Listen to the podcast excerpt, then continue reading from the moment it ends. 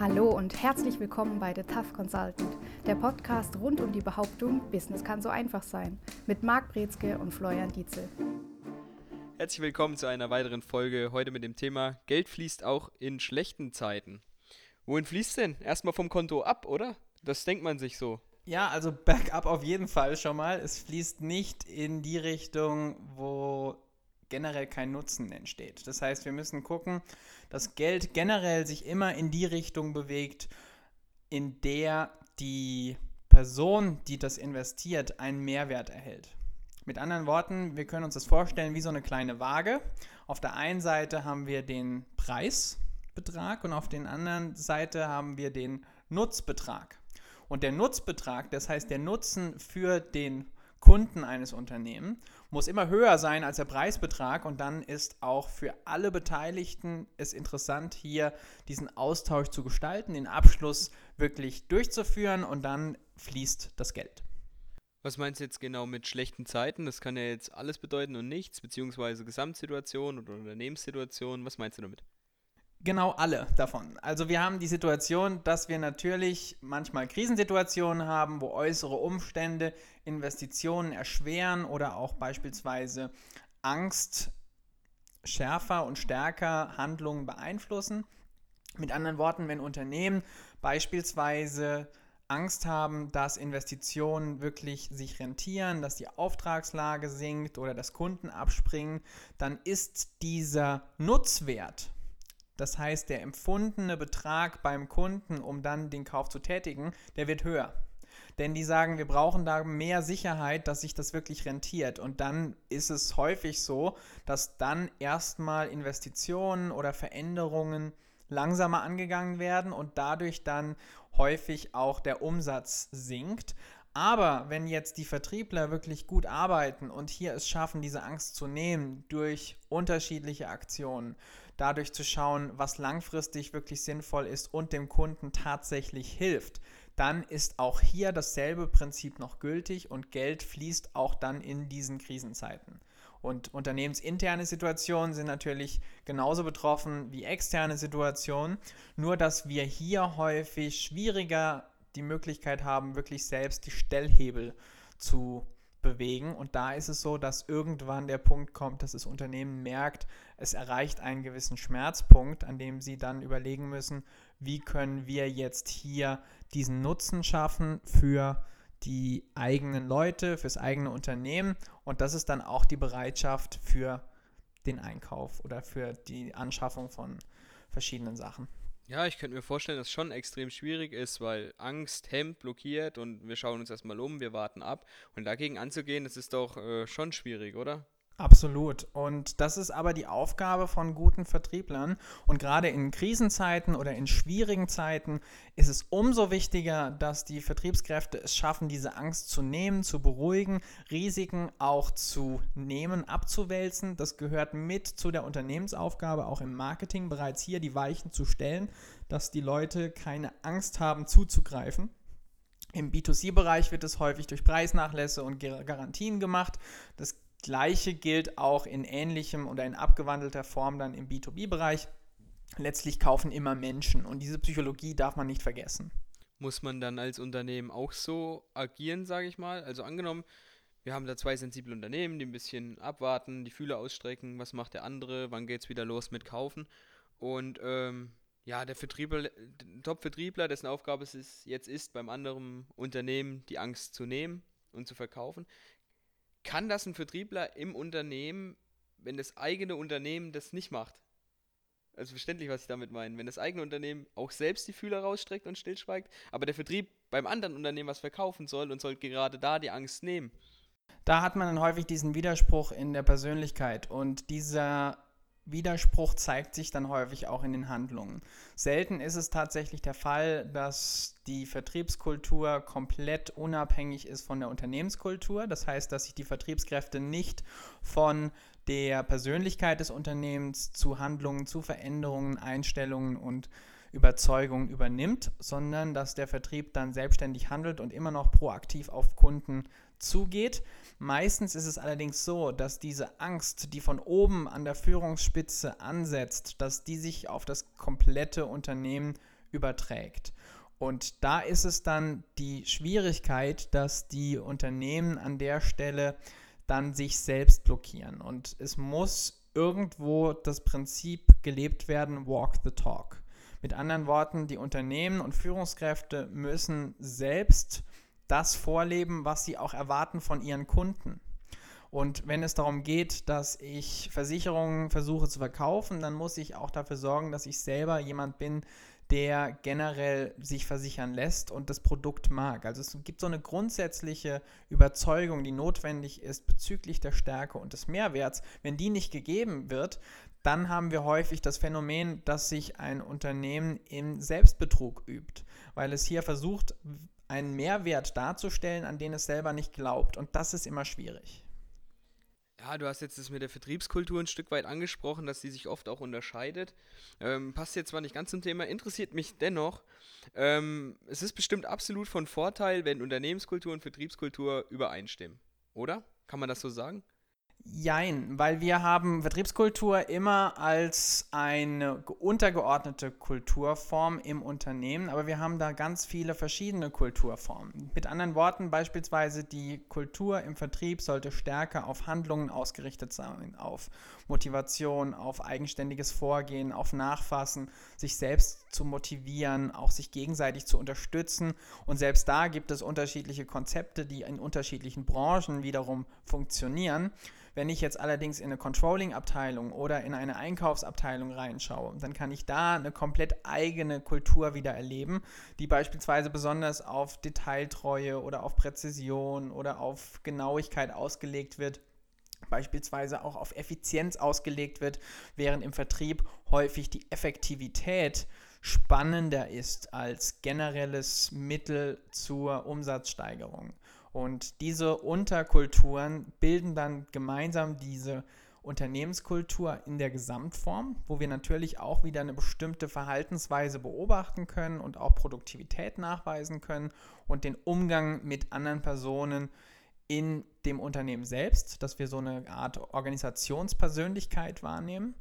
Und das ist durchaus so, dass da eine kongruente Form da sein muss. Also wenn es komplett abreißt, diese Unternehmenskultur auf der einen Seite und Vertriebskultur auf der anderen Seite, dann wird es schwierig, weil dann natürlich auch die Führungsebene beispielsweise nur sehr schwierig Veränderungen möglich machen kann oder umsetzen kann in dieser Vertriebskultur, die wie so eine kleine eingeschworene Gemeinschaft versucht, sich davon abzugrenzen und ihr Ding durchzudrehen. Und das funktioniert natürlich nicht. Ja, hört sich so an, als wäre das dann ein Unternehmen im Unternehmen, wo die einen schieben, die anderen drücken dagegen, was dann absolut unterschiedliche Ziele dann auch sind, wo gegeneinander und nicht miteinander gearbeitet wird. Genau, und das sollte nicht der Fall sein. Generell ist es wichtig und das ist auch so diese Hebelfrage nach dem Ganzen.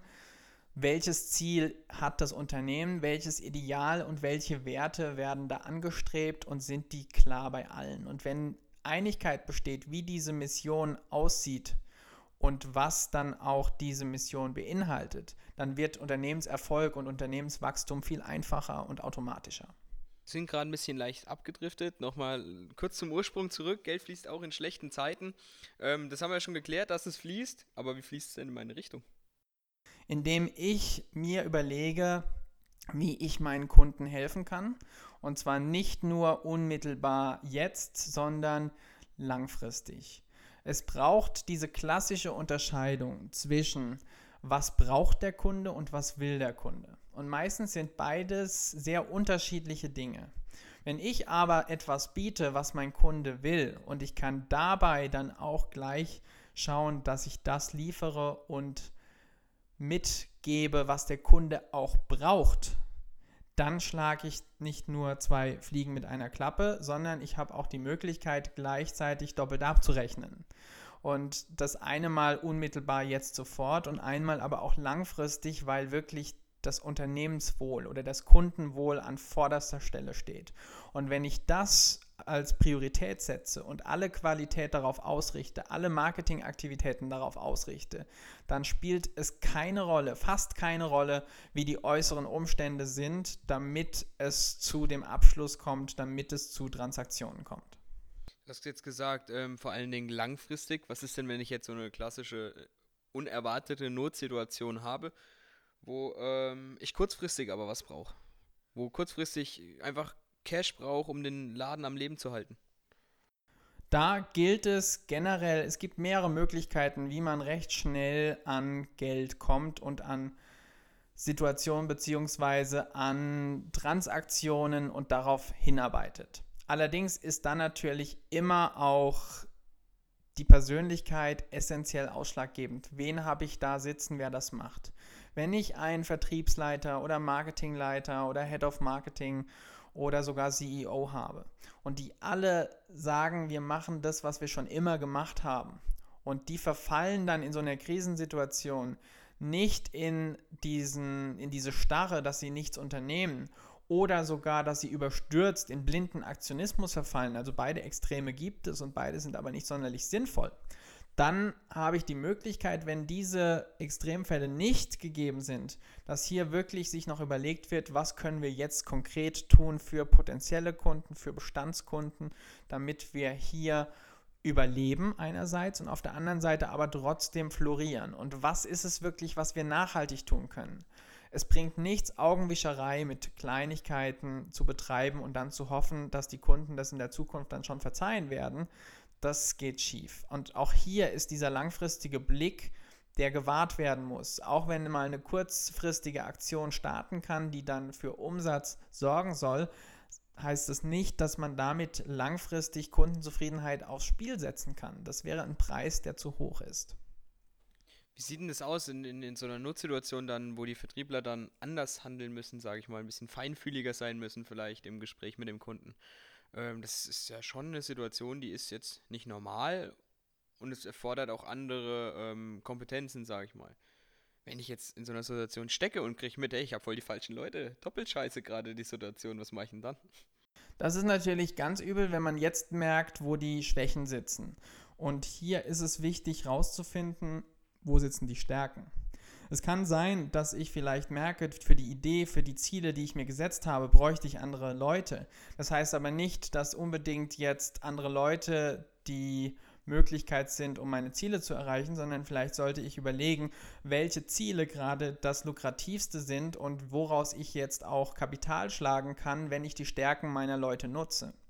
Und häufig wird versucht, gegen Schwächen zu kämpfen und das funktioniert nicht. Gerade dieser Trend zur positiven Psychologie ist der Ansatz zu sagen, wir gucken uns Stärken an, die wir verbessern wollen, die wir ausbauen wollen. Und daran scheitert es schon ganz häufig bei der Personalentwicklung und auch bei der Personalauswahl überhaupt festzustellen, wen habe ich da vor mir, was können die und was, das ist noch wichtiger, wollen die überhaupt? Und wenn ich das anzapfe, dann habe ich unbegrenzte Ressourcen an Motivation, dann habe ich Ressourcen an Produktivität, die ich vorher ungenutzt gelassen habe. Und dasselbe kann ich mit meinem Vertrieb machen. Ich kann die alle in den Raum stecken und durch die so durch ein Programm jagen lassen und sagen, wir gucken jetzt mal, was sind eigentlich die Stärken vom Vertrieb.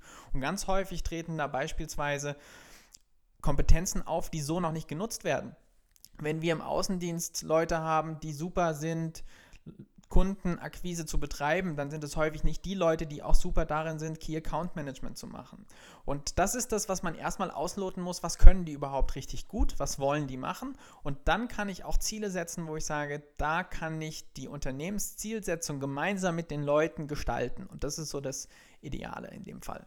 Ja, ich denke, das ist sowieso eins der größten Probleme, dass immer auf den Sachen rumgeritten wird, die jemand nicht kann, wie du es gerade gesagt hast. Ich habe da neulich was Nettes gelesen. Mathe-Prof an der Uni ist die 9er Malfolge durchgegangen und hat halt bis 9 mal 9 alles richtig gerechnet und beim 10 mal 9 hat er halt statt 90 91 gesagt. Und der ganze Saal hat gelacht, hat, die, die, hat ihn ausgelacht und er hat dann gesagt, so läuft es bei uns ab, Jungs. Einmal was falsch gemacht und darauf wird rumgeritten die, die Menschen damit hochgezogen, aber die neunmal vorher, die es richtig gemacht hat, das wird nicht wertgeschätzt. Und so denke ich, ist es dann auch mit den Leistungen entsprechend, wie du es eben erklär, erklärt hast mit der Psychologie, dass das viel einfacher, besser, schneller funktioniert, dann die Kompetenzen auszubauen und zu entwickeln, wenn man nicht immer nur das Negative dann sieht. Man braucht diese Prämisse, dass es erstens viel besser und einfacher laufen kann.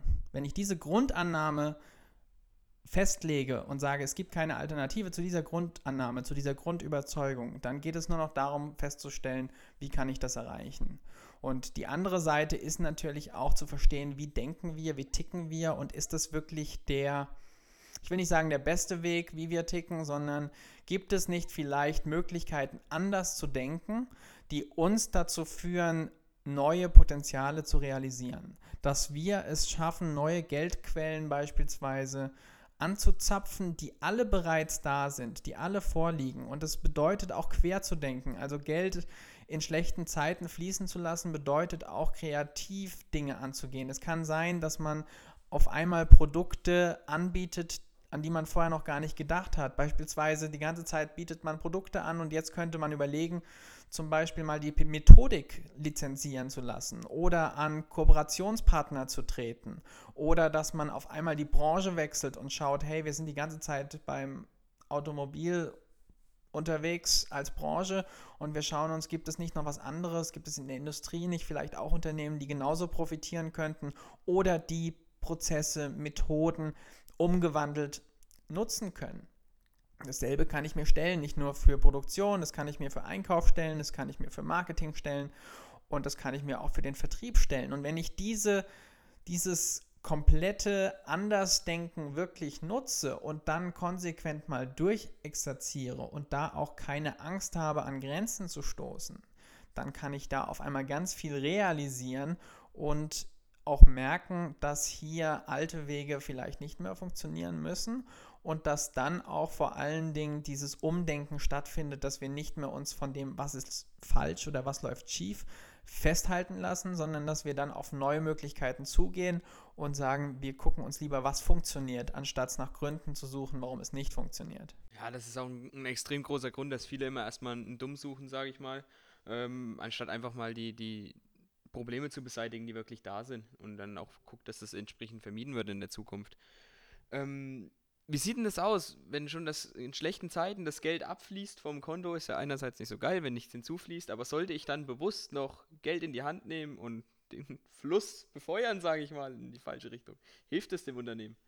Generell, wenn es in die richtige Richtung angewendet wird, hilft es. Das heißt, es gibt manchmal Programme, die kann man nicht nicht laufen lassen. Also man möchte auch hier schauen, dass man immer noch beispielsweise Vertriebsentwicklung nutzt. Man möchte immer noch Strategieentwicklung nutzen. Gerade jetzt in Zeiten, wo man merkt, dass alles gerade vielleicht den Bach runtergeht oder dass sich die Tendenz oder der Trend vom Umsatz radikal in eine Richtung bewegt, in die man nicht möchte dann ist es am besten oder sagen wir so, es ist höchste Eisenbahn, dass jetzt was gemacht wird und dann überlegt wird, okay, wie können wir jetzt uns umorganisieren, wie können wir die Strategie anwenden, wie können wir die Kultur nutzen und das erfordert meistens Expertise von außen. Das ist nicht etwas, was die meisten Unternehmen selbst stemmen. Viele versuchen es und scheitern.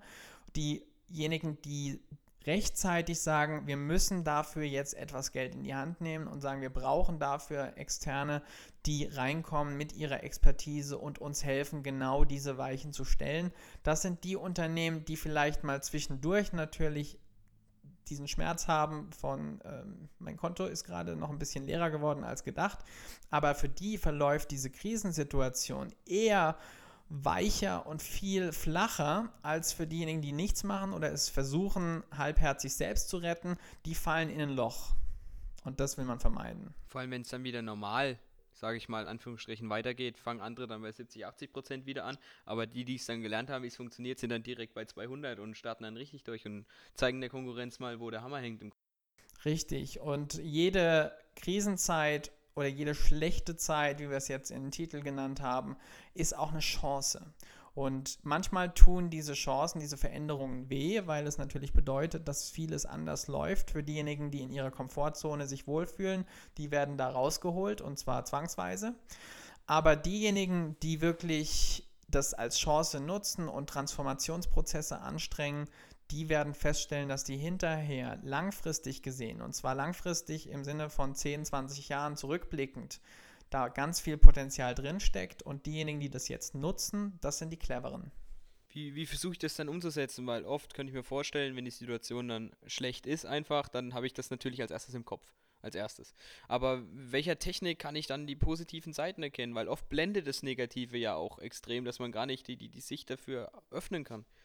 Und deswegen ist es häufig so wichtig, dass man an zwei Stellschrauben ansetzt. Und die erste Stellschraube ist die eigene Psychologie. Gerade als Führungskräfte im Unternehmen, als CEO oder als Managing Partner oder als Vorstandsvorsitzender ist es unheimlich wichtig, dass hier erstmal an sich selbst geschaut wird, wie stehen hier die Weichen auf Erfolg oder gibt es hier Blockaden? Bin ich selbst so paralysiert von dem Zustand, dass ich Panik, dass ich Angst, dass ich Unsicherheit, dass ich Zweifel habe? Oder bin ich zuversichtlich und habe ein größeres Vertrauen in das eigene Unternehmen als je zuvor? Und wenn das der Fall ist, wenn ich sage, ich kann hier mit gutem Gewissen, zu mit gutem Gewissen sagen, ich schaue in die Zukunft und freue mich drauf, dann habe ich eine ganz andere Perspektive, einen ganz anderen Ansatz. Und dann ist die zweite Stellschraube wichtig, dass ich bei meinem Personal gucke, weil das ist meistens die Quelle von Inspiration, die Quelle von Expertise, die am meisten mitnimmt. Gerade im Vertrieb haben wir den direkten Kontakt vom, zum Kunden, wo wir auch wissen, wie sieht es da aus mit den Informationen und das müssen wir als nächstes anzapfen. Und dann diese Kombination sorgt häufig für so einen Schwung, dass wir dann bei den Mitarbeitern und dem Team insgesamt das Unternehmen wieder auf Wachstumskurs setzen können angenommen, um das so, so symbolisch nochmal darzustellen, siehst ein, ein Schiff auf dem Meer, ein altes Holzschiff, was überall Löcher hat, untergeht und der Geschäftsführer sitzt da drinnen und versucht jedes Loch zuzunageln alleine. Du kommst mit der Yacht nebendran angefahren, Topschiff, könntest helfen, bietest ihm die Hilfe an. Geschäftsführer sagt, ja, kann ich alleine, ich brauche niemanden von außen. Was rufst du dem zu, bevor du abdampfst? Viel Glück. Das war's heute wieder. Wir sind leider wieder am Ende der Folge angekommen. Gibt es von deiner Seite auch noch aus noch was? Nein, erstmal nicht. Erstmal nicht. Das heißt, bei der nächsten Folge kommt es umso dicker. Wie gesagt, das war's für heute. Bis zur nächsten Folge. Tschüss. Und das war's wieder mit The Tough Consultant. Bei Wünschen, Fragen oder Anregungen schreiben Sie eine Mail an service at mbinspirations.com oder erhalten Sie weitere Infos unter www.mbinspirations.com.